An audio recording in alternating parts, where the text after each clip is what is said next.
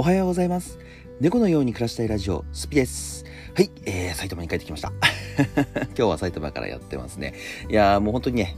今、正直言って、あのー朝、いつも収録してること多いんですけど、今日はですね、今ね、もう寝る前に撮ろうと思って、明日絶対起きれないなと思って、今、寝る前にラジオを撮っておこうと思って撮りましたね。いやー、結構、あちこち行きましたね。えー、鞍馬の火祭り、もちろん鞍馬寺っていうところも初めて行ってきましたし、えー、と、今回さ、嵐山っていうところに行ってきて、嵐山のね、えー僕、ちょっとね、橋を渡って奥の方までって行ったことなかったんですよ。で、まあね、京都に詳しい、まあ地元の子がいたので、その子に案内されながら、えーもう竹林っていうんですかあの竹がこうバーってこう、なんていうんですかね、こう、道の両サイドにたくさんこう、広がっているところを、こう、歩いて、えーなんかこうね、寺を見に行って観光したりとか、あと、そうですね、あとはですね、いつも通り清水寺、あそこはね、えー必ず行きたいなと思って行ってるんですけど、実はまだ冬に行ったことはないんですよね。あの、雪降ったりとか、あの、もう本当に寒い時期の、えー清水寺って行ったことないんですけど、まあまあね、どこ行ってもですけど、京都めちゃくちゃ人すごいですね。で、8割ぐらいがもう海外の人なんですよ。あと2割はね、修学旅行生かなって感じで、まあとにかく外人さんがね、もう多い。めちゃくちゃ多いですね。そう、もうだから日本の観光っていうのもね、もう戻って完全に復活したんだなっていうのがね、すごく僕見てて思いましたね。ねで、やっぱりなんか海外に来てね、海海外の人が日本に来てね、今ね、でもね、やっぱりあの日本円ってね、海外の人からするとめちゃくちゃ安いじゃないですか。そう安いのでね、その安くこう購入して、何かこういろんなもの買ってってるなっていうのは僕すごく見てて思ってて、まあこれでね、観光業でね、まあ観光業ってまあ、どうなんでしょうね。日本の観光業。まあコロナの時に比べればめちゃくちゃ増えてるとは思うんですけど、コロナ前と比べてどうなんですかね。増えてればすごく嬉しいですけどね。あの時はまあ東京オリンピックとかあって、まあコロナになっちゃってね、まあ人は全然集まらなかったですけど、コロナ前はね、あの東京オリンピックだ、東京オリンピックだっつってね、めちゃくちゃこう人を集めてたわけですけど、まあその後どうなってたのかっていうのは、もう観光業っていうのは本当全然、まあ、携わったことがない、えー職業なので、どういう風になってるのかなっていうのは分からなかったんですけど、でも、まあ見た感じはね、ほんとすごい観光バスはね、もう何十台も、えー、清水寺の、あの、ちっちゃい細い坂にね、えっ、と、いっぱい並んで、えっ、と、まあすごい道を当選簿して、あれがね、道を困ら、あの、混雑させる原因なんじゃないかなと思ったりもする。そんな感じがしましたね。まあとにかくね、もうすごい人だらけで、うん、どこ歩いても。京都は、やっぱり今日はすごい、京都はね、あのーやっぱりすごい人がいっぱいいました。今日平日、昨日今日平日か、平日でもめちゃくちゃ人いたので、もう全然ね、あのー土日間とか、た大差ないぐらい、平日も人いたので、変わらないぐらいね、あの、もう外人さんで溢れてましたね。今日はね、ちょっと、うんまあ、京都に行ったのでね、せっかくなので京都に行った時の話をちょっとしながら、えー、まあ、本編の方に移りたいなと思っております。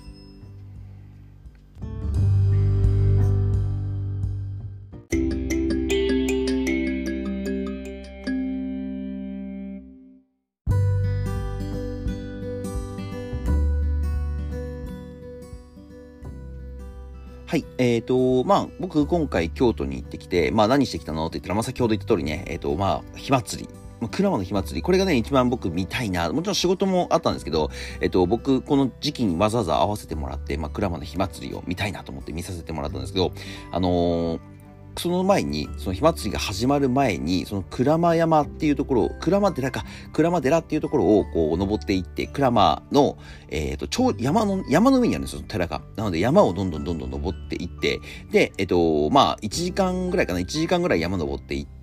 で、まあそこでね、やっとたどり着いて、えっ、と、その鞍馬寺に行ったんですけど、なんかそこでね、一応、まあいろいろお参りしたりとか、まあ神様にね、お願い事をしたりとか、えー、あとなんだろう、おま、あの、お土産も買ったり、お土産っていうかね、なんかその、魔除けとか、お札とか、そういうのもね、買ったりとかして、あの、結構ね、あの、いろいろ購入したりとか、えーおい、あのー参拝したりとか、そういうのをしてきたんですけど、あのーなんていうのかな、あの、すごいなんかね、その、昔持ってたお守りって、僕結構ね、お守りとかってすごい好きで、えーお寺巡りとかも結構するので、まあ、まあ、集めたりとかはしないですけど、あの、一箇所一回行ったら一個買うぐらいの気持ちで、えー行かれるんですけど、あのー結構遊びに行くんですけど、あの買って、買って買ってさ、古くなってくるお守りってあるじゃない？あれって持ち続けると良くないのかわからないですけど、まあ1年とか2年経ったらね、えっ、とまあ、神社に預けて供養してもらうっていう形でやってて、このね、本当にその、おみくじ2枚、まあ今年結構引いたので2枚と、えっ、と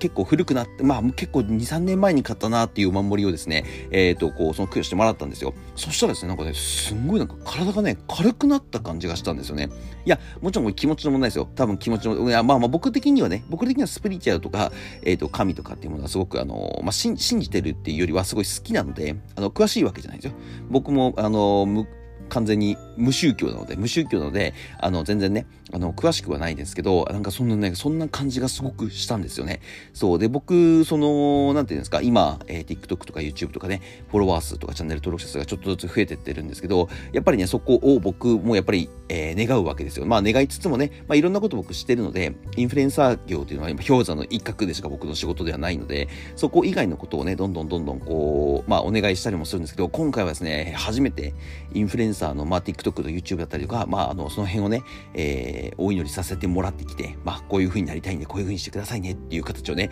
まあまあまあまあ、一方的なね 一方的なお願いをしてきたわけなんですけど、まあやっぱりね、あのー、なんて言うんですか。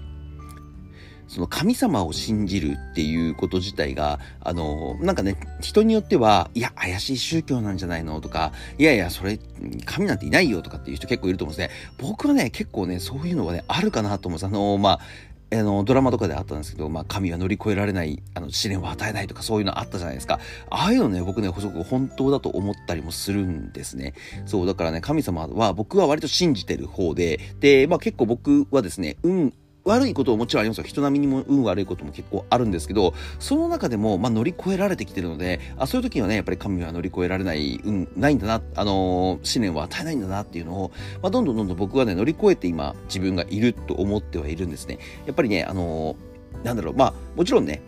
どうしようもない試練ってありますよ。自分がやっちゃったことに対してどうしてもダメなことってあるんですけど、基本的に普通に生きてればね、えー、乗り越えられないことはないんじゃないかなって個人的には思いますね。まあもちろんそれは仕事でも恋愛でもね、えー、まあもちろんね、僕とかね、えー、なんかこう仕事、まあ起業してる人たちはもう乗り越えなきゃいけない試練ってめちゃくちゃあるんですよ。え、やっぱりその、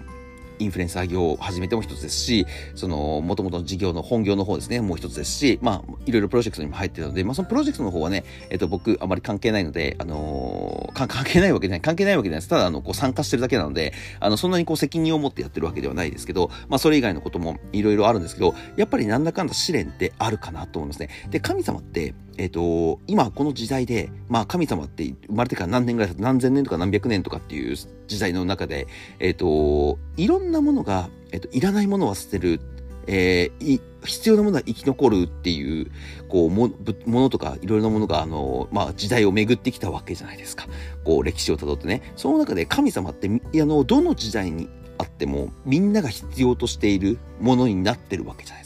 すか。そう、だから神様って多分ね、僕いると思うんですよ。いると思うし、あの、神様がやっぱりこう必要とされている以上は、えっ、ー、と、やっぱりね、あるんです。神様がだっていない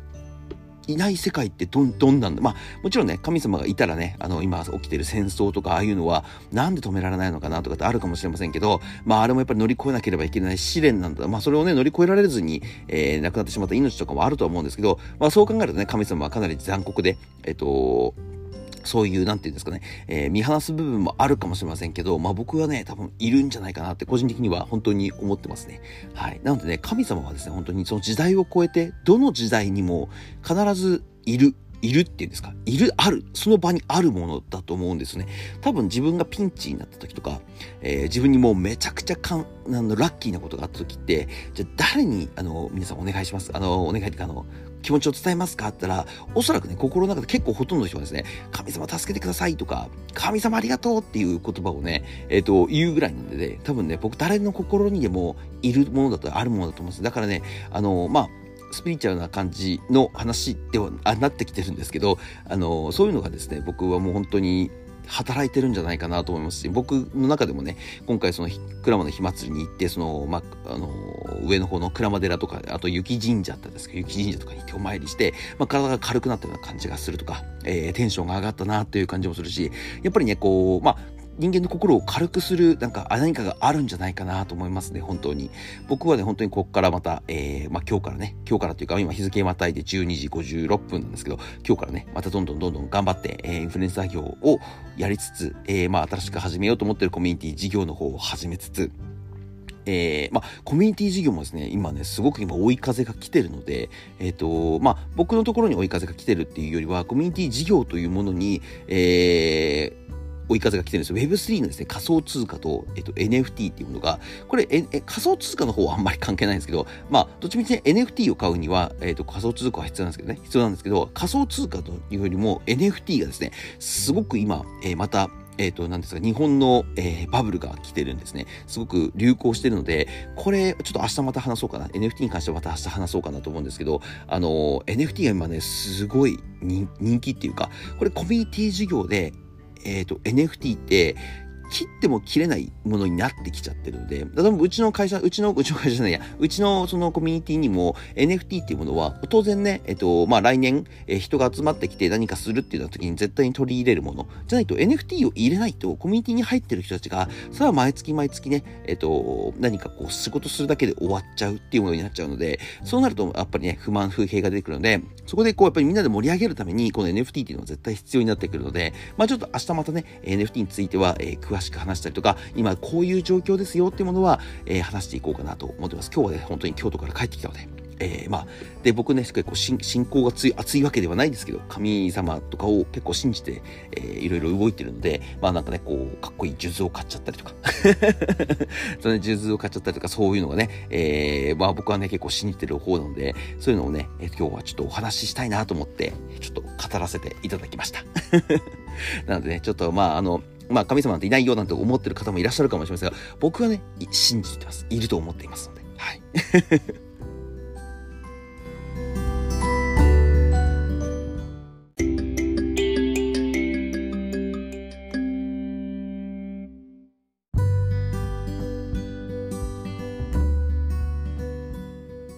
はい。えっ、ー、と、まあね、信じてる、信じてないとか、本当にね、僕はね、あの、自分の思ったことにもちろん従って生きてる人間の方だと思うんです。まあ今年からインフルエンサー業始めようと思ったらね、始めてますし、えっ、ー、と、去年とかだと会社を辞めようと思ったら、去年、一昨年か、一昨年会社を辞めようって言ったら辞めてるし、えー、もう本当自分に結構従って生きてる人間なんですけど、えっ、ー、と、まあじゃあそれが自分の意思なのかって言われると、なんか神のお告げとか、そういうこう、宇宙的なね、こう何かが働いてるんじゃないかなっていう時もね、たびたび考えることありますね。なんかこんなにこう、うまくいってるとか、あ、思ったよりうまくいったなっていう時はですね、あ、なんかやっぱりあの時始めたこと自体とか、あの、まあ、なんかね、いきなりこう、はこれをやろうと突発的に思ったこと、今までね、僕インフルエンサーなんて、あのー、配信とか得意なんですけど、やろうなんて全然思ってなかったので、えっ、ー、と、で、YouTube とかもね、2回失チャンネルを失敗して、今3回目でやっとね、収入化して、えー、ある程度のね、視聴者もついてっていうところになってきてるので、そういうのを、ね、見てるとね、まあ3回目でも、今やらなくても、あの時はできなかったけど、今またやろうと思ったのは、これはね、もう僕の意思ももちろんあるんですけど、これはね、ある意味神のお告げで今だろうと、チャンスは今やらなきゃダメだっていう、なんかね、その神のお告げだったんじゃないかなって僕はね、本当に思うことが結構あるんです。だからね、僕は割と自分が思ってることとか、なんかパッとこう夢とかで見たことを思いついたことっていうのを、えー、信じるようにすごくしてますね。はい。なので僕の行動源はですね、まあ自分の意思プラス、えー、なんかこう、なんだろう、スピリチュアル的な、そういう信仰ではないですけど、その神様を信じて、そう、なんか、お告げみたいな、こう降ってきた時にやり始めることがね、すごく多いです。皆さんもね、もしそういうお告げがあった場合、なんかちょっと宗教臭いこと今日言ってますけど、あの、そういうね、お告げが、なんかね、そんな、なんか不思議なことって結構あるじゃないですか。なんかあるじゃないですか。そういうのがあった場合、皆さんもね、自分の心に従って動いてみたらいかがでしょうか。はい。じゃあ今日はこれで終わりたいと思います。概要欄に TikTok、YouTube、Twitter、Instagram、スレッズ貼り付けてますので、よかったら高評価とフォローよろしくお願いします。あとこちら、Spotify と StandFM の方、よかったらコメントと高評価とフォローよろしくお願いします願いします。それではまた次の放送でお会いしましょう。バイバーイ。